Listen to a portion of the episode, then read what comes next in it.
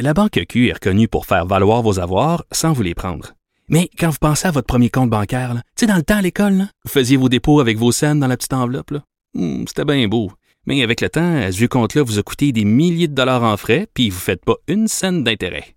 Avec la Banque Q, vous obtenez des intérêts élevés et aucun frais sur vos services bancaires courants. Autrement dit, ça fait pas mal plus de scènes dans votre enveloppe, ça. Banque Q. Faites valoir vos avoirs. Visitez banqueq.ca pour en savoir plus. Pendant que votre attention est centrée sur cette voix qui vous parle ici, ou encore là, tout près ici, très loin là-bas, ou même très, très loin. Celle de Desjardins Entreprises est centrée sur plus de 400 000 entreprises partout autour de vous. Depuis plus de 120 ans, nos équipes dédiées accompagnent les entrepreneurs d'ici à chaque étape pour qu'ils puissent rester centrés sur ce qui compte, la croissance de leur entreprise.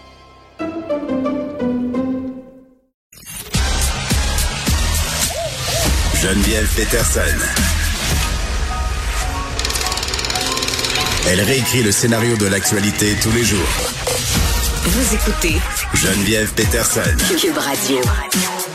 Vincent Dessureau, toi, tu me dis que la reine est passionnée de sandwich au concombre. Oui, sandwich. Écoute, c'est dans ma tête, c'est la le, le- le sandwich le plus plate que tu peux Mais c'est inventer. super bon, hein? Pain blanc, beurre, concombre, sel, poivre, c'est délicieux. Oui, ça, c'est ce qu'on me dit. J'ai jamais. C'est vrai que des, des concombres avec juste du sel, du poivre, c'est bon. Donc, oui. euh, je- je- mais ça me paraît beige, beige, beige. Mais ça détrônera jamais dans mon cœur le sandwich radis échalote. Beurre, poivre, sel. C'est extraordinaire. Échalote. Oui, beurre, mais il faut que ça, faut que ça sorte du jardin euh, en arrière de chez C'est vous. pour le début là. de saison, les premiers radis. Oui, là. ça donne pas super bonne haleine, par contre. C'est ce que je dois préciser au passage. Ça prend de la petite gomme pour Mais aller après. radis, c'est pas bien juste de même, là.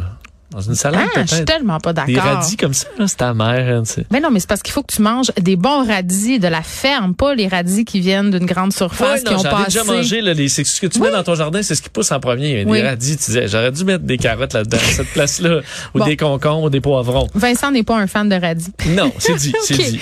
Histoire troublante dans le milieu policier en Colombie-Britannique. Ben, écoute, ça fait quelques jours que, euh, que Global News a sorti cette histoire-là. Moi, je l'avais pas vu passer. Et là, ce matin, ça commençait à faire son chemin même à travers le monde. Et euh, j'étais surpris de voir cette histoire. Donc, la Colombie-Britannique, là, euh, ils ont plusieurs services de police à Vancouver, dans les grandes villes, à Botsford et tout ça. Et euh, dans les euh, dernières semaines, 24 policiers de ces différents services-là se retrouvaient dans un hôtel de Vancouver pour une formation, formation pour devenir agent double. OK. OK, alors tu t'attends une, une, bon, une formation qui est pour des policiers d'élite un peu, donc quelque chose Ben, il de, me semble. euh, de bien fait, mais euh, ça semble avoir un peu mal tourné parce qu'on a voulu imposer aux policiers qui étaient présents pour cette formation-là pour devenir agent double euh, un cours d'agent double un peu extrême. En fait, on leur demandait dans un jeu de rôle de pousser leurs limites sur qu'est-ce qu'ils étaient prêts à faire pour prouver qu'ils n'étaient pas des policiers. On dirait que j'ai vraiment peur de ce qui s'en vient. Tu vois à quel point c'est un terrain qui glissant. Oui. Je me sens comme dans le film des- Ouais, et là, tu dis, jusqu'où êtes-vous prêt à aller, là, si, admettons, tu te fais là challenger parce Ouais. qu'on dit tout est une police. Là, qu'est-ce que tu es prêt à faire qui, qu'un policier ferait pas? Dans Rush, je prenais beaucoup de drogue, en tout cas, pour prouver qu'ils n'étaient pas des polices. Ben, écoute, là, quand on parle de mal viré, là, c'est que là, on, on- dans ce qu'on a comme allégation, là, une histoire, entre autres, d'un qui a dû déféquer sur un autre. c'est sûr que comme agent double, régulièrement, tu dois déféquer. Ouais, tu Selon dis, moi. ah, pas game, C'est une situation crédible. pas game de chier sur Normand. Hein? c'est, tu sais, à t'es pas game, moi, je suis pas sûr qu'ils font ça dans les organisations criminelles. Vérité aux conséquences. Mais donc, défécation sur une autre personne. Oui. Ensuite, euh, donc, montrer les organes génitaux. Alors, il y a Ben eu des... euh, et euh, utilisation d'un légume pour pénétrer On est-tu dans une initiation qui vire mal Ben, dans un frat, euh, frat house aux Ça États-Unis? ressemble là? beaucoup à ça. Là. De ce que je comprends, c'est une carotte, mais ça dépendait des, euh, des articles. Euh, Il n'est pas question de dans- radis toujours, là. Non, dans l'article du Global News, on parle uniquement d'un euh, de nourriture utilisée à des fins sexuelles, mais dans d'autres, entre autres CTV, là, euh, rapporte que c'est davantage un légume euh, utilisé pour une, une pénétration. Et là, Bon. Ben ça a été tellement troublant que euh, des policiers rapidement se sont plaints. Là, Tu sais, ils ont pas gardé ça en dedans longtemps. Se sont plaints à leur superviseur très rapidement. Le cours a été suspendu. Et là, Global a fait enquête pour euh, se faire confirmé par le commissaire aux plaintes de la police euh, en Colombie-Britannique qu'ils avaient eu des plaintes et qu'ils avaient ouvert une enquête. Moi, je vois le gars aux normes et pratiques là, expliquer en quoi c'est pertinent, la défécation, l'insertion de légumes, de dire oui, oui, c'est quelque chose, euh, Ah, des situations auxquelles on est régulièrement euh, confrontés euh, dans Ben, notre métier. C'est ça. Je comprends qu'il peut y avoir des scénarios qui te poussent un peu dans tes Ouais. derniers retranchements. Est-ce que ça doit être à caractère sexuel ou euh, fécal? Je pense pas. Euh, au point où plusieurs personnes dans le milieu euh, policier, des analystes, je voyais Kent Roach, un professeur en loi de l'Université de Toronto, qui a écrit des livres sur la police, euh, qui lui dit c'est une autre preuve qu'il doit y avoir une surveillance des services policiers, qu'on peut pas leur laisser tout faire eux autres mêmes. Lui qui se plaint déjà en Colombie-Britannique de la surutilisation, selon lui, de techniques de tromperie là, pour prendre des criminels, entre autres les fameux Mr. Big, là, qui sont acceptés Ça, chez c'est nous. très controversé. hein. C'est de pousser quelqu'un à faire un crime euh, en l'embarquant. Puis il y avait eu l'histoire à Montréal du faux bureau de change là, Hein, ouvert par la police. Fausse organisation criminelle. Pour ou- avoir des aveux aussi des fois. pour hein. avoir des aveux. C'est interdit dans plusieurs pays, mais c'est utilisé couramment au Canada.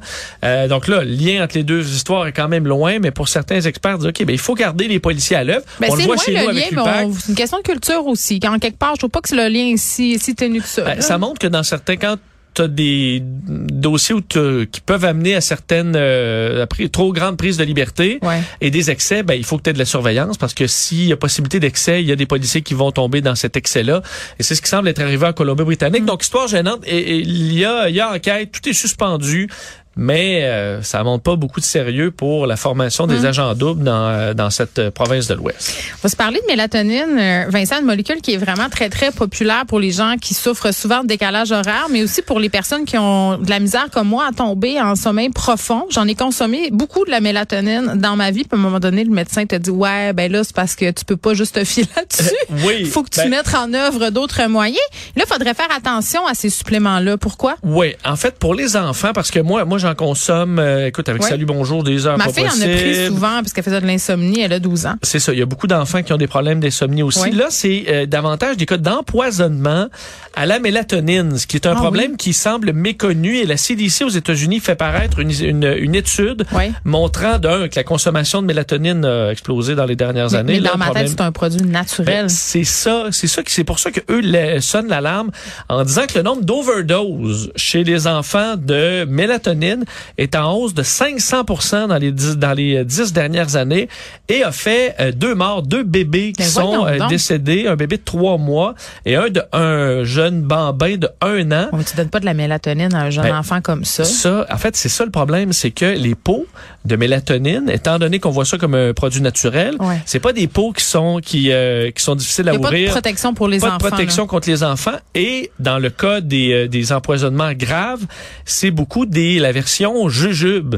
Parce qu'on sait, il y a des pilules, il y a la version liquide et il y a la version bonbon Moi, ça me jujube. faisait tellement peur, même euh, dans le temps, ben ça existe encore, je sais pas pourquoi je dis dans le temps, là, tu sais, les vitamines de pierre à feu, Oui. toutes les affaires qui sont en forme de le fun, là, tu sais, t'as t'as des comprimés de couleurs, euh, t'as t'as une boîte avec une image de la pote patrouille ou, euh, je ne sais pas, moi, un autre, Baby Einstein aussi, à un moment donné, il y avait beaucoup de produits, puis moi, je me disais, ouais, mais c'est quand même le parent qui supervise la prise de médicaments, pourquoi j'ai besoin d'avoir tout ça sur la boîte de mon enfant? Si ce n'est que pour l'attirer, tu sais, À la pharmacie, ouais, Bien sûr. carrément. Oui, puis puis ça peut être dangereux. Euh, Tu, tu fais bien de le Ben- souligner, les fameux jujubes là. Bon là, je vais parler des jujubes au pot, ça n'a rien à voir avec le sujet là. Mais, tu ben, les ça- oui, enfants, ça à ils, fait à voir, ils parce font que pas, ils font pas la différence là. Les autres là, moi ça me fait capoter Non, les mais jujubes c'est au sûr pot. J'ai que peur. tu dis jujube au pot, tu peux pas. La plupart doivent. Ça goûte rien. Peut-être, ça goûte rien? Ça goûte pas grand le- chose. Je dis pas que j'en ai pris là, mais peut-être. Non, t'as peut-être déjà.